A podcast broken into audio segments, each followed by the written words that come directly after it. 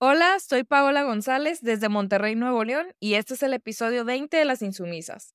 Lo grabamos a las 7 pm del jueves 8 de diciembre de 2022.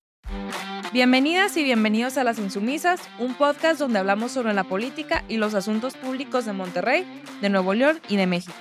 Está también en el estudio Bárbara González. En el episodio de hoy estaremos platicando en el primer bloque sobre la participación de Samuel García y Luis Donaldo Colosio en la Convención Nacional de su partido Movimiento Ciudadano. Luego analizaremos la simulación en los esquemas locales de participación ciudadana y el caso específico de Loagón Rosa. En el último bloque vamos a hablar de la destitución del presidente de Perú, Pedro Castillo. Comenzamos. Pues Paola, el pasado lunes 5 de diciembre fue la Convención Nacional de Movimiento Ciudadano en el World Trade Center de la Ciudad de México y ahí participaron varios políticos y funcionarios de Nuevo León. En una de las declaraciones que más causó revuelo, Samuel García les dijo a los medios de comunicación que sí, que se apuntaba para ser candidato a la presidencia en 2024 y agregó que, comillas, Movimiento Ciudadano tiene muchos y muy buenos candidatos, cierro comillas. También vimos que en esa convención le aplaudieron mucho a Luis Donaldo Colosio y que le gritaron presidente a él, no a Samuel. Y pues como ya es costumbre en estos eventos de Movimiento Ciudadano, vimos más forma que sustancia. Siguen buscando proyectarse como una alternativa más joven y fresca que los otros partidos de la oposición. Esto a pesar de que el dueño del partido, de Movimiento Ciudadano, Dante Delgado, tiene décadas en la política. Primero estuvo en el PRI en los ochentas y luego en este partido Convergencia que él fundó en los noventas y que luego en 2011 se cambia el nombre a Movimiento Ciudadano. Varias han sido las lecturas de esta convención de Movimiento Ciudadano, Paula. Vamos primero a hablar un poquito de la lectura nacional.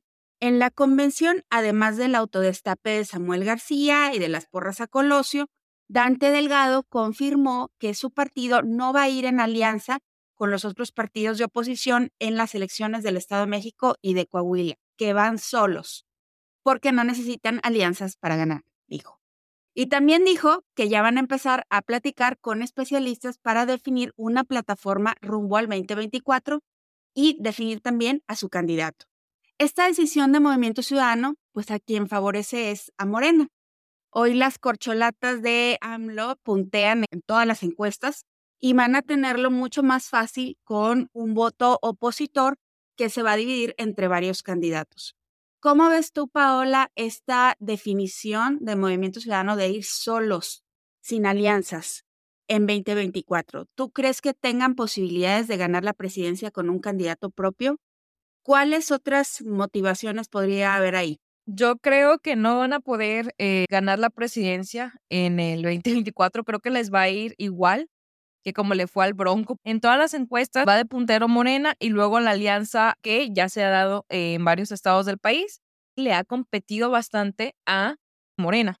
Yo estuve siguiendo las elecciones de Sinaloa, por ejemplo, y la única, el, el acercamiento que hubo con el que fue electo gobernador, pues fue con esta triada de, de partidos que le, iban, que le iban siguiendo al puntero de Morena.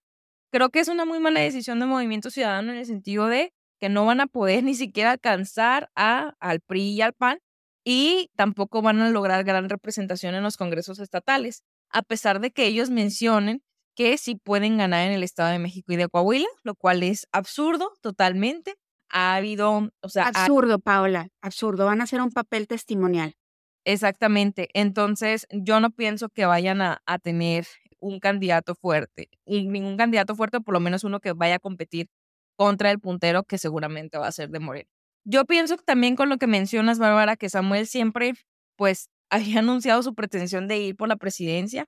No creo que sea algo nuevo. Yo creo que vio ser gobernador de Nuevo León como un escalón para sus aspiraciones presidenciales todo su discurso fue mucho de, pues esto de, no sé si te acuerdas cuando dijo, por ejemplo, de ya necesita México un presidente norteño, ¿no? O sea, un presidente de Nuevo León y que no sé qué. Entonces, sí, creo que ya, o sea, ya estaba muy, muy eh, anunciado su deseo y luego se, se, o sea, luego él dice que no, que él va a terminar su sexenio y que, este, y que no, o sea, como que yo pienso que fue la reacción a estos vitores de Luis Donaldo Colosio. Y también refleja estos vitores a Luis Donaldo un distanciamiento con el partido que tiene Samuel García, ¿no? O no sé qué piensas tú de eso. Yo creo que también fue una reacción a las críticas que fueron pues muy intensas aquí en Nuevo León esta pretensión de Samuel García. Vimos que no solamente se le estuvo criticando en redes sociales, o sea, como normalmente que saca alguna de estas declaraciones y bombásticas, ¿no? Que la gente lo critica muchísimo, sino que también Fernando Elizondo le renunció como asesor a raíz de, estas declaraciones que hizo.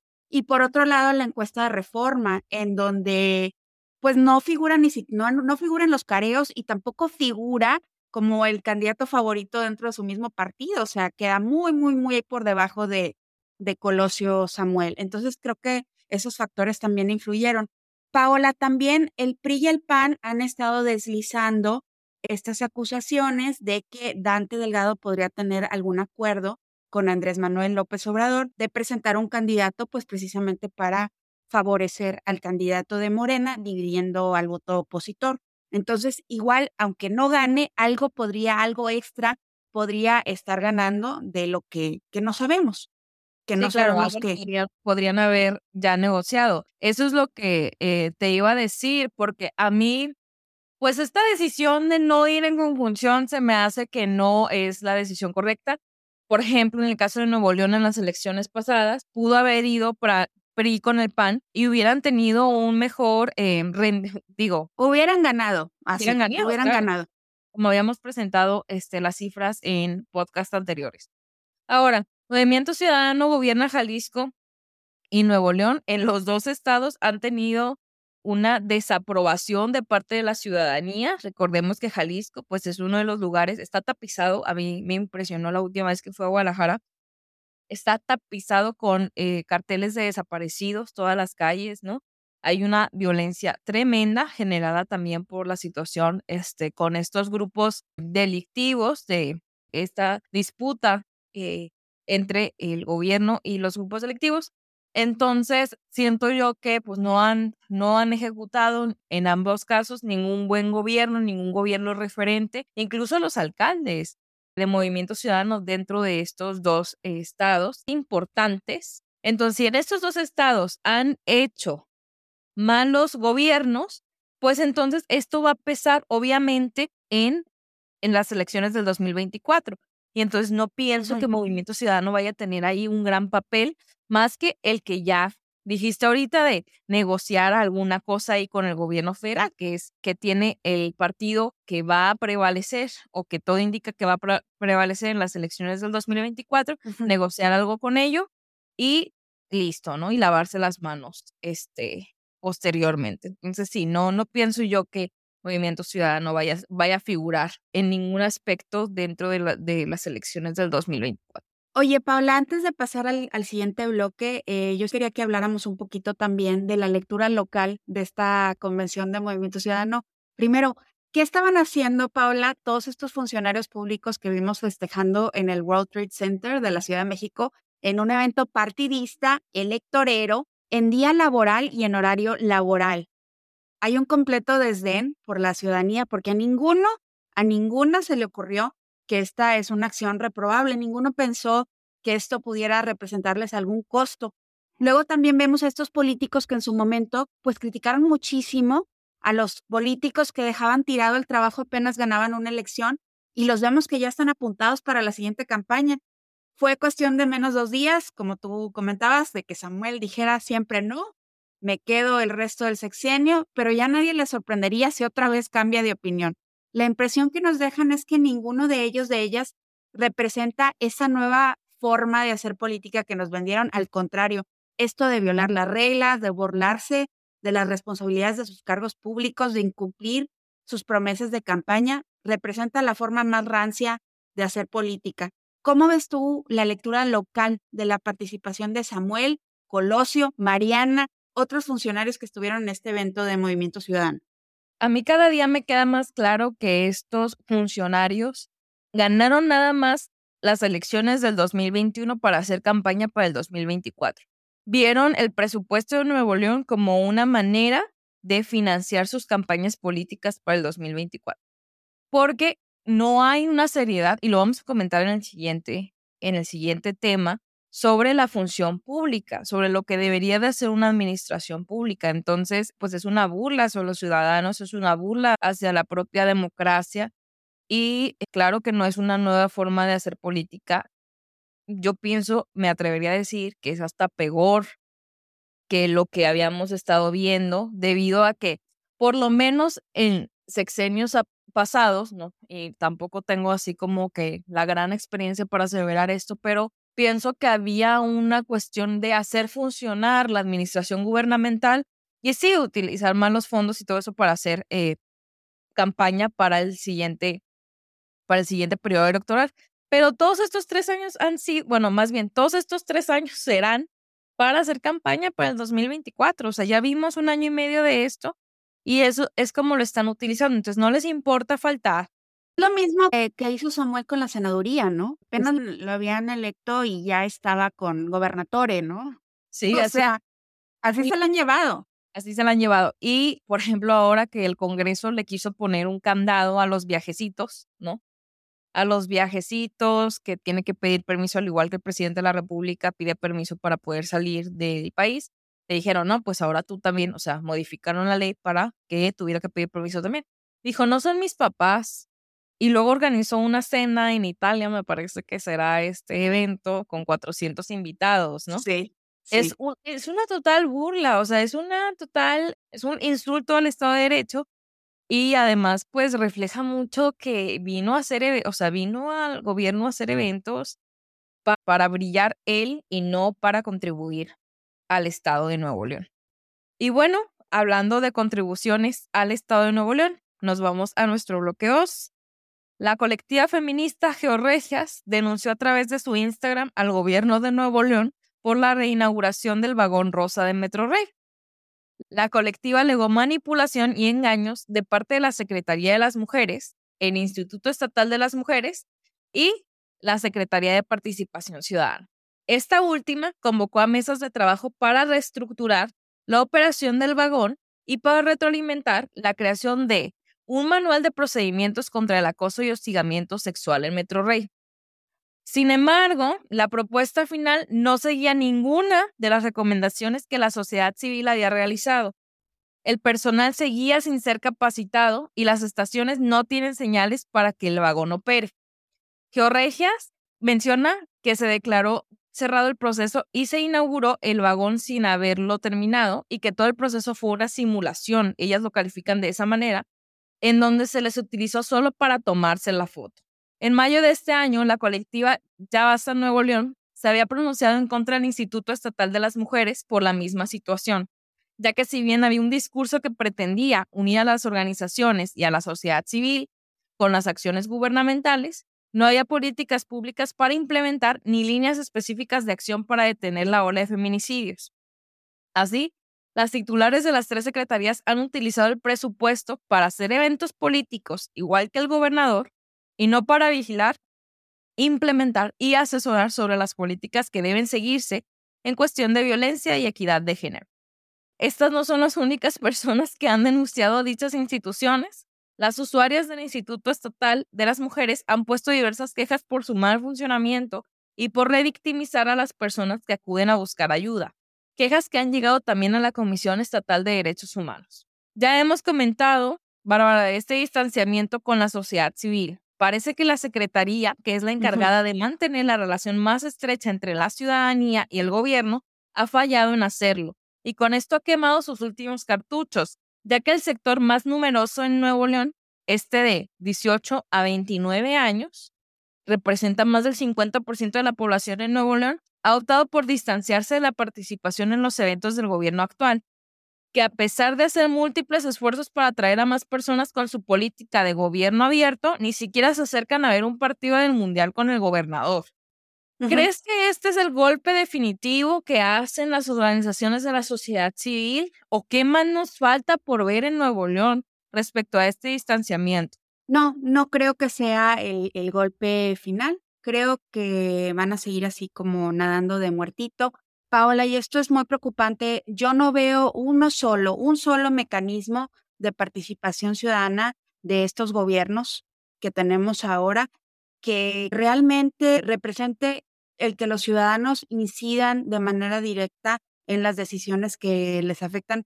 Más bien veo, como tú comentabas, mecanismos que lo que están haciendo es una simulación, están cumpliendo formalmente, pero no están garantizando que tengamos una democracia de mayor calidad aquí en Nuevo León. Yo creo que se van a seguir así. Durante la semana compartíamos allá en Twitter una editorial muy buena que apareció en el norte de Luis Mendoza Obando Paola. No sé si la viste. La editorial se llama El mito de participar y decía, ¿por qué los ciudadanos estamos como acarreados en los procesos participativos? ¿La viste esa editorial, Paola? Sí, sí la vi y sí la, sí la leí también. Creo que es una reflexión muy interesante sobre esta, pues este fallo que habíamos comentado del gobierno de buscar este, esta unión con la sociedad civil y de hacer que nada más, como menciona la colectiva de Georregias, hacer que nos tomemos la foto con ellos. Sí, sí, porque esto de alguna manera los, los legitima, los valida, ¿no? En sus plazas que están haciendo algo, el poder tomarse la foto con ciudadanos que no tienen afiliación, o sea, que no tienen algo que ganar de estar ahí. Y así ellos demuestran que efectivamente tienen el apoyo popular, el apoyo de la gente aquí en el Estado, aunque esto sea, como decíamos, una simulación. Fíjate, a mí me preocupa mucho porque hay estudios sobre qué tipo de, de factores influyen en que las personas se animen a participar o se desanimen. Y, por ejemplo, se ha estudiado que cuando las personas no tienen confianza en que su participación va a derivar en algo, en cambios, en resultados, pues cada vez participan menos, o sea, hay un desgaste que se va acumulando ahí. Y esto es algo que este gobierno no está tomando en cuenta. Estos funcionarios que están impulsando estos mecanismos de simulación no están tomando en cuenta el daño que están haciendo en el largo plazo, de que se va acumulando este desgaste. Yo creo que también, yo no pienso que se deba de participar por participar, porque veo que al principio de esta, de este gobierno, pues sí, yo veía muchas asociaciones, sobre todo eh, organizaciones feministas, acercarse, pero después de la crisis que tuvimos en donde participaron los medios y las, las organizaciones de la sociedad civil respecto a los feminicidios al inicio del año, todas estas organizaciones se distanciaron del gobierno. Y a mí me sorprende que Georregias, por ejemplo, lo haga hasta ahorita. O sea, después de todo lo que nos hicieron, la manera en la que nos trataron, sobre todo dentro de la Secretaría de Participación Ciudadana, cuando Jimena Peredo pues no hizo nada para poder solventar esta crisis. Entonces yo pienso que eh, por un lado sí se desgasta la participación ciudadana en temas de gobierno y por otro lado cada vez yo veo una sociedad civil más organizada. Yo sí pienso, o a lo mejor estoy demasiado esperanzada, que sí ha habido un despertar, sobre todo en el tema de la crisis del agua, de las personas dentro de esfera pública, interesarse un poco más por lo que está haciendo, no está haciendo el gobierno de Nuevo León.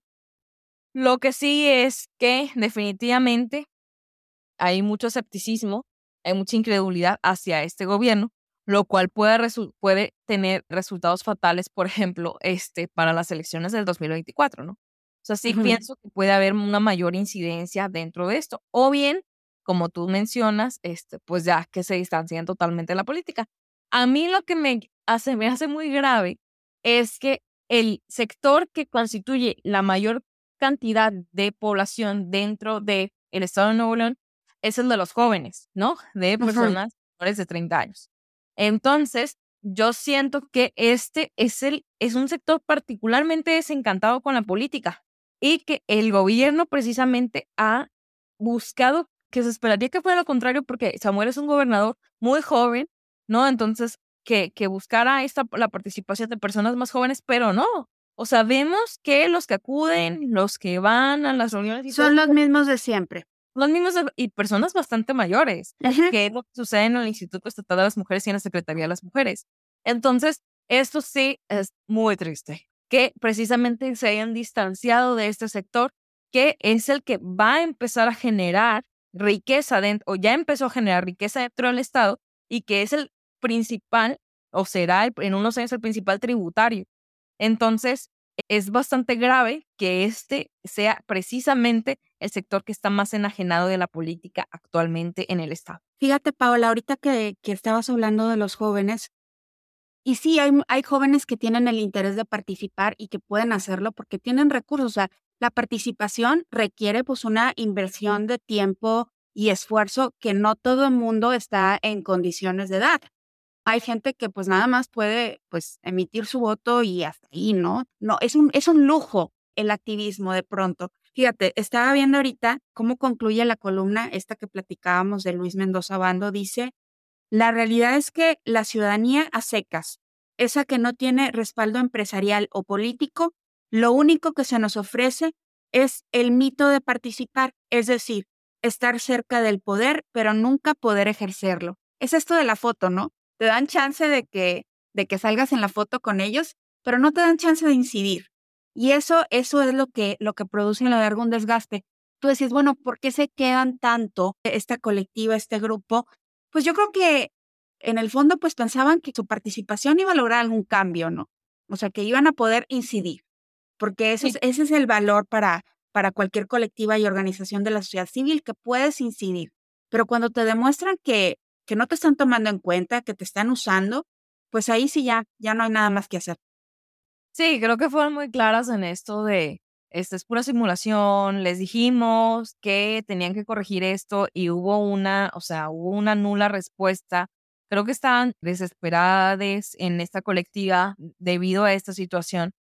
Pero, este, pues sí, claro, muchas asociaciones estábamos ahí eh, a principios de año precisamente porque pensábamos que era, o sea, que iba a haber una colaboración más intensa, pero nos dimos cuenta rápido que no, o sea, que eran eventos para hacer, para hacer este, demostraciones de poder públicas para las elecciones. O sea, es, es una política totalmente... Sí, donde tú como activista, como organización, pues no eres más que escenografía, ¿no? De sus eventos, de su, de su promoción política. Y a mí me llamaba mucho la atención porque, a ver, se decían tres palabras en la junta y había como nueve mil fotos, ¿no? O sea, tenías la cámara todo el tiempo a 10 centímetros de tu cara y cualquier acción era registrada. Y, e incluso, ¿no? O sea, te pedían así como que, bueno, podemos volver a hacer esto para tomarnos la foto.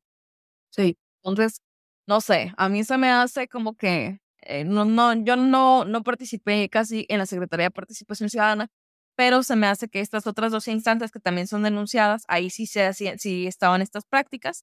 Entonces, creo que esa siempre fue la pretensión. Y pues no sé si es bueno o malo, pero qué bueno que se dieron cuenta precisamente de que pues no iban a aportar nada ahí y que lo pueden hacer más desde la sociedad civil organizada, manifestándose en contra o exigiendo otras cosas uh, o un mejor funcionamiento del gobierno. Sí, de acuerdo. Oye, Paola, pues nos vamos al, bloque final. Queríamos hablar un poco de esto que está sucediendo en Perú. El presidente de Perú expresidente de Perú ya, Pedro Castillo, fue destituido por su Congreso y arrestado por la policía cuando iba a buscar asilo en la Embajada de México en Lima. A Castillo lo dejaron solo. Los poderes, sus antiguos aliados, su misma vicepresidenta, luego de que hiciera esta declaración disolviendo el Congreso e imponiendo un estado de emergencia. El voto en el Congreso para removerlo fue de 101 votos a favor de que se fuera seis en contra y dos abstenciones. Asume como presidenta la vicepresidenta Dina Boluarte, que escribió un tuit donde dijo, y aquí cito, rechazo la decisión de Pedro Castillo de perpetrar el quiebre del orden constitucional con el cierre del Congreso. Se trata de un golpe de Estado que agrava la crisis política e institucional que la sociedad peruana tendrá que superar con estricto apego a la ley. Y sí, pues muchas voces llamaron a lo que estaba ocurriendo así, un golpe de Estado, y recordaron el Fujimorazo, aquel autogolpe de Estado en los noventas, cuando el entonces presidente de Perú, Alberto Fujimori, disolvió el Congreso. ¿Por qué cae Pedro Castillo? Pues varios factores. Llega él con el apoyo de las zonas rurales y del interior de Perú, como la opción de izquierda frente a la opción más de derecha de Keiko Fujimori. Llega sin mayoría en el Congreso y además de enfrentar desde el inicio la obstrucción a su gobierno de las demás fuerzas políticas, pues él demostró que tenía serias limitaciones para operar. Hubo mucha rotación entre sus colaboradores. Luego tenemos la misma inestabilidad del sistema político peruano. Han tenido, Paola, seis presidentes en cuatro años. Está ya prácticamente normalizado en Perú que los presidentes no terminan sus periodos. Al final, Castillo también estaba enfrentando denuncias de corrupción muy serias que afectaban a su círculo más cercano de colaboradores. No es ningún secreto que el presidente Andrés Manuel López Obrador sentía una gran afinidad con Pedro Castillo, lo ha defendido públicamente, hoy vimos que también lo seguía defendiendo. También vimos cómo en un hecho sin precedentes, y pues sí hay que decirlo en gerencista, le presta a su secretario de Hacienda, Rogelio Ramírez de la O, para que lo asesorara y luego después siguieron apoyando al gobierno de Castillo desde la Secretaría de Relaciones Exteriores. Obviamente, la caída de Pedro Castillo repercute en esta imagen que ha buscado construir tanto AMLO como su canciller Marcelo Ebrard de la 4T como un proyecto que tiene influencia más allá de las fronteras de México. A la pérdida de este aliado tendríamos que sumarle los desencuentros, vámonos, con la lista. Alberto Fernández, con quien alguna vez AMLO quiso hacer mancuerna en la OEA, y luego acordando no asistir a la Cumbre de las Américas, Gabriel Boric, a quien vimos aburrido en su encuentro con AMLO y que luego hizo fuertes críticas cuando estuvo con los senadores. Él habló del silencio frente al autoritarismo en Nicaragua y de los feminicidios en México. Y aquí añadiría yo también la humillación en esta elección del Banco Interamericano de Desarrollo, donde México candidateó a Gerardo Esquivel, pero no hizo el cabildo necesario para sumar votos de otros países. Lo dejaron solo. Y luego Lula, Lula gana la presidencia en Brasil, él va a asumir apenas arrancando el 2023 y ahí sí creo que quedará cancelada esta oportunidad que tuvo Andrés Manuel López Obrador de construir cierto liderazgo en América Latina. Paola, ¿a ti qué impresión te deja esto que está sucediendo en Perú y cómo ves las implicaciones para el gobierno de, de AMLO y cómo se está proyectando hacia el exterior? Ay, pues tengo varias eh, impresiones respecto a esto. Eh, siento yo que Andrés Manuel quiso hacer lo mismo que con Evo Morales, pero le fue imposible porque eran situaciones totalmente distintas. Ahora creo que el embajador de México fue hasta donde está em, detenido el expresidente. El gobierno de Perú bloqueó la embajada de México, tanto con policías como con ciudadanos. Por lo ya anticipaban que iba a pasar lo de Bolivia, ¿no? pero a ver, o sea, sí, claro. Y que iba a pasar lo de Bolivia, pero además a mí, pues me dio un poco de vergüenza este aspecto de que tener que bloquear la Embajada de México para que no escape el presidente. Y a pesar de que está detenido, pues Castillo formalizó la solicitud de asilo, que ahora depende totalmente del gobierno de Perú. Yo pienso que quiso hacer lo mismo que con Evo Morales, sin embargo, aquí había un funcionamiento adecuado de los poderes, el Congreso lo iba a destituir y Pedro Castillo quiso adelantarse al Congreso, y entonces hay una mala lectura del gobierno de México sobre el rol que tiene Pedro Castillo, a diferencia del rol que tenía Evo Morales, y el rol que tuvo el Congreso de destituirlo. O sea, no hay ningún golpe de Estado. El Congreso quiere destituir a Pedro Castillo porque porque tuvo un tormentoso gobierno de un año y seis meses, crisis institucional tras crisis institucional, desde que asumió la presidencia ya se le había acusado de varias cuestiones, eh, me acuerdo mucho de las acusaciones de misoginia que tuvo, entonces, no sé, a mí me parecía muy inadecuado que este defendiera y que alegara básicamente que Pedro Castillo tiene la misma situación que él tiene de enemistad con, con las, los sectores de, como esta mafia del poder, ¿no? Peruana. O sea, básicamente era esto lo que está diciendo Andrés Manuel. Creo que no hay una, no hay una buena lectura. Definitivamente se quiso hacer el Superman, ¿no? De que Superman latinoamericano queriendo rescatar a estos pobres exiliados, pobres este, expulsados eh, latinoamericanos. Pero pues no le sale. Y pienso yo que quizás hubiera podido construir una mejor figura como líder latinoamericano, México, no nada más el presidente, o sea, México liderando la región, si, este, si hubiera liderado bien al país durante la pandemia, si hubiera, si hubiera eh, estrechado los lazos con otros líderes latinoamericanos afines a él y no, y no hacer estos berrinches, ¿no? Como el que vimos del Banco Interamericano, Entonces, no sé, como que pienso mucho más en, en, un montón de momentos o de oportunidades que tuvo Andrés Manuel y tanto el gobierno de, más bien tanto el presidente como el gobierno de México para poder liderar la zona, pero que desaprovecharon por estas cuestiones, por no hacer un buen gobierno, por precisamente, o sea, es lo mismo que, que el tema de de Nuevo León dentro de México, por no hacer un buen gobierno, Samuel se ahorca, ¿no? Como candidato para la presidencia de la República y Andrés Manuel López Obrador, al no hacer este, un gobierno ejemplar para la región, pues entonces se ahorca también. Esto que estabas diciendo de que no hace una lectura de lo que está sucediendo en Perú y que básicamente para él es lo mismo que le pasó a Evo, Fíjate, a Pedro Castillo lo dejaron solo todos, y cuando digo todos son también la gente que lo acompañó para ganar la presidencia. Yo les recomendaría a quienes tengan oportunidad y quieran saber un poquito más de cómo está el contexto de esto que está pasando en, en Perú, si pueden revisar el Twitter de Martín Tanaka, que es un politólogo muy conocido allá en Perú y que él hace análisis y lo entrevistan ahí también en CNN. Si pueden ver los hilos de Martín Tanaka, él, por ejemplo, dice, bueno, ¿quién aconsejó a este señor que hiciera eso? Y le dijo, ¿sabes qué? Es que si tú disuelves el Congreso, ellos también son súper impopulares y la gente se va a volcar a la calle a defenderte. Y está tan desconectado de la realidad Pedro Castillo que realmente igual y sí pensó que eso iba a suceder. Le bloquearon la entrada a la embajada. Sí. Los ciudadanos le bloquearon la entrada a la embajada cosa contraria a lo que sucedió con, con lo que pasó con Evo Morales. Entonces no hace ninguna lectura. O sea, ¿y quién asesoró a Pedro Castillo? ¿Quién asesoró a Andrés Manuel también? O sea, sí. No, sí, hay una, sí, una visión así como muy infantil de es uno de los nuestros y lo tengo que apoyar, pero también, oye, fíjate a quiénes estás ubicando como los nuestros, ¿no? Sí. Y una cuestión dicotómica, de decir, este es izquierda y este es derecha y vamos a ver, no, pues no, o sea, hay muchos matices, ¿no? No es nada más izquierda-derecha. Ese era un discurso de la Guerra Fría. Ya estamos en un momento posterior, muy, muy posterior a ello.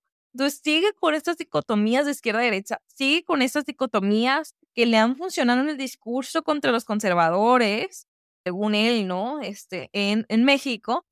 Entonces, no, no funciona y también pues nos hace quedar en ridículo, a mi parecer, creo que haces bien la lectura, tú sí, Bárbara, de que Brasil va a retomar el liderazgo en la zona, porque pues Lula ya tiene...